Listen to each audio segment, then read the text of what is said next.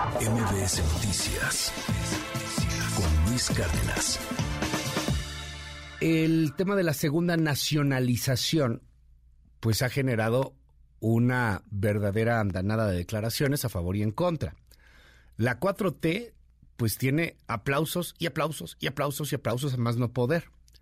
Ayer los estudiosos del IMCO, Instituto Mexicano para la Competitividad, salieron un poco a medios, dieron un comunicado y, lo señalaron clarito, no hay ninguna nacionalización, porque lo que están haciendo es pues contar con un financiamiento público, pero la propiedad de las 13 centrales eléctricas adquiridas a Iberdrola eh, son privadas a través de este fideicomiso. Entonces, eh, hay mucha confusión en torno a ese, a ese asunto.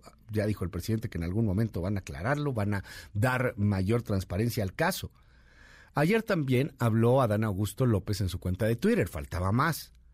Y dijo que la renacionalización de las plantas, la renacionalización, bueno, la renacionalización de las plantas fortalece a la CFE y que López Obrador asegura nuestra industria eléctrica. Seguiremos fortaleciendo al sector energético para el bien del pueblo de México. Pues tenía que decirlo, es corcholata. También habló la otra corcholata, la favorita, la que encabeza las encuestas, Claudia Sheinbaum, y esto fue lo que señaló. Esto que está ocurriendo hoy, que es histórico, histórico, porque es el reflejo de que en efecto se acabó el neoliberalismo y en el 2018 México inició una nueva historia. Si no se lee con las dos es, no como eh, aquel secretario de Educación que no queremos ni recordar, no se reconoce la importancia histórica de este momento que estamos viviendo.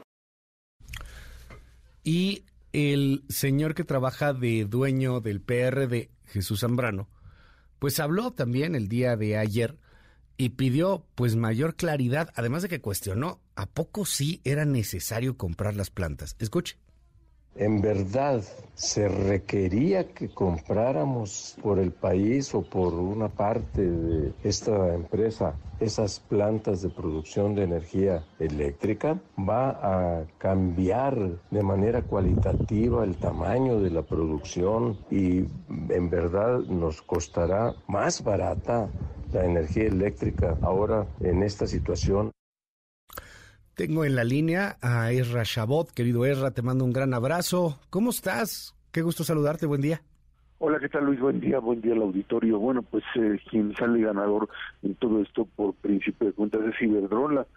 Los señores de Iberdrola, recordemos, han sido pues catalogados desde el inicio del sexenio como enemigos de la nación. Ahora sí que se fueron en contra de la empresa española desde el inicio como la gran traidora, como algo así como el, reencuentro de Hernán Cortés en, la invasión a México y la pues eh, reedición de la colonia en algo que pues había sido primero un discurso que estaba ligado a un modelo ideológico de ataque a empresas transnacionales que se llevaban nuestro dinero y estaban haciendo pedazos nuestra industria, etcétera, etcétera.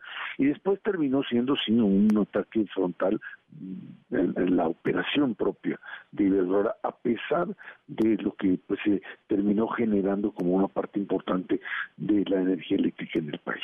Y bueno, pues Iberdrola lo que quería finalmente era salirse de aquí era pues eh, en un replanteamiento muy claro dejar lo que son pues sus eh, plantas digamos que generan energía pero la generan con lo que se conoce como energía sucia y dedicarse fundamentalmente al tema eólico, al tema solar, etcétera, que es su gran apuesta a nivel tanto en México como a nivel internacional. Y pues en ese juego de rechazo a su presencia en el país y de cambio de estrategia a nivel internacional, trataba de encontrar a un comprador. Y lo encontró en el propio gobierno. Y bueno, pues tuvo que, pues ahora sí que tragarse el coraje y hacer cara bonita con el presidente, etcétera, etcétera, y finalmente pues recibir la promesa, que por lo pronto es promesa, de la compra por seis mil millones de dólares de esta esta parte digamos de la empresa generadora de energía eléctrica en México este conglomerado que había generado una parte importante de lo que se conocía como la industria eléctrica privada en México y que para PEN, para Comisión Federal de Electricidad representaba un apoyo fundamental.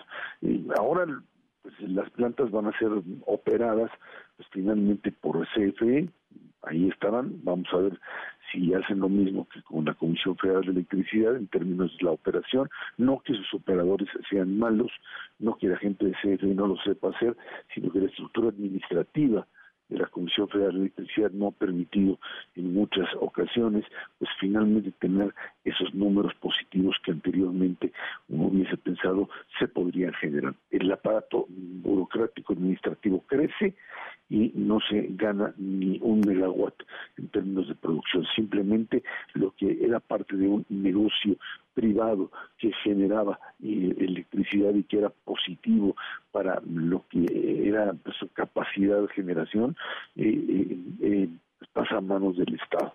un poco el, enojo, además, del, gobierno mexicano estaba en esa apuesta pues de, generar electricidad e incluso convertirse en un vendedor propio de electricidad a los, excedentes que tenía y que pues eran sin duda alguna una competencia para una Comisión Federal de Electricidad que dejó de ser competitiva hace tiempo. ¿Cómo se va a pagar eso? ¿Quién sabe? Nadie sabe bien. Por lo pronto, lo que queda claro es que no se podía meter de lleno de entrada a lo que es deuda pública.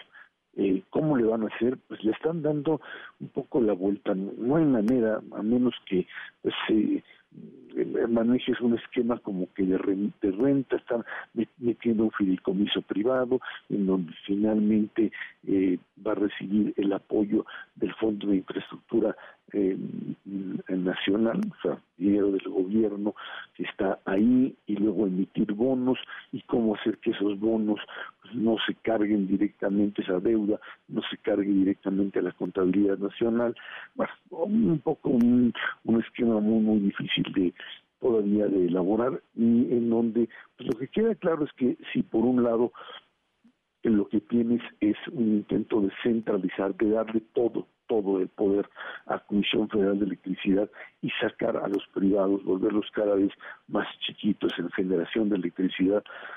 Tu problema es de distribución, el problema que tenemos es básicamente de distribución. Ahí no tenemos absolutamente ninguna posibilidad de crecer no, no nos da esta posibilidad de crecer.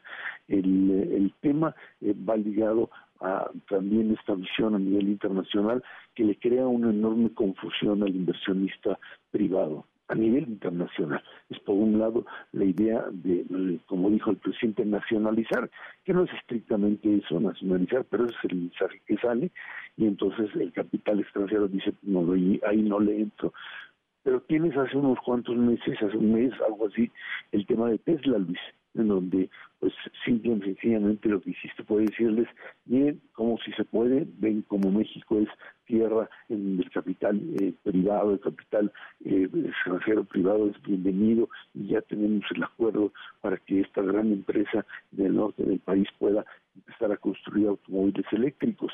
Y es esta eh, pues, situación totalmente confusa, contradictoria de pues esta energía, la energía la voy a generar yo a pesar de mis números pues mm, eh, rojos que tengo en Comisión Federal de Electricidad, pero al mismo tiempo pues lo que lo que hago es invitar a que sigan invirtiendo en el país. Datos contradictorios, datos que simplemente ahuyentan a un capital extranjero y finalmente el hecho de poner en duda si Comisión Federal de Electricidad tiene como arrendataria o como la figura que quiera la capacidad para manejar estas nuevas estas nuevas plantas. Cómo se van a manejar qué se van a hacer es obvio que se trata más de una solución que la empresa Iberdrola encuentra como salida, como forma de no perder dinero o de perder menos dinero e irse del país, que una eh, acción, eh, digamos, eh, promovida por el propio gobierno mexicano para encontrar pues esta este crecimiento propio de la, la, la empresa la empresa nacional Luis. Esto nos lleva finalmente a pensar que eh, todavía hay un largo camino que recorrer para que eh, las, eh, las plantas de Iberdrola sean verdaderamente parte de la industria nacionalizada, o sea, la industria de Comisión Federal de Electricidad, pero lo que queda claro es que para el tema de reforma eléctrica, el tema que sigue peleándose con Estados Unidos, esto, esto es una señal totalmente pues negativa. El pleito con los norteamericanos va a seguir creciendo, no porque ellos tengan que ver algo con Iberdrola, sino porque les queda, les va a quedar totalmente claro que no hay espacio, no hay espacio para un tema de competencia económica como lo establece el TEMEC, independientemente de que eso funcione. Así hay que recordar, Luis, finalmente, que eh, la propia Iberdrola trató de litigar en función del acuerdo que existe con la Unión Europea, Tratado de Libre Comercio, y no pudo hacer absolutamente nada, absolutamente nada. Tuvo la capacidad, la posibilidad incluso de que eh, fallos positivos hacia ellos fueran finalmente eh, aceptados o procesados dentro de nuestro país. Un Estado de Derecho débil es finalmente una pues, eh, posibilidad muy lejana para un inversionista extranjero de decidir en este país me voy a quedar, Luis. Muchísimas gracias, querido Erra. Como siempre, bueno, pues vamos a seguir el tema. Eh, vaya, vaya sorpresa que a lo mejor se va a llevar mucha gente regresando vacaciones y llega ahí alguna actualización, porque es una semana pues que realmente eh, originalmente era de baja información y hoy ha estado generando pues muchas muchas noticias, mucha eh, mucho tema. Ya ya estaremos dándole seguimiento a esto, querido Erra. Te mandamos un gran abrazo y te seguimos en arroba Shabot. Gracias, Luis. Buen día a todos. MBS Noticias con Luis Cárdenas.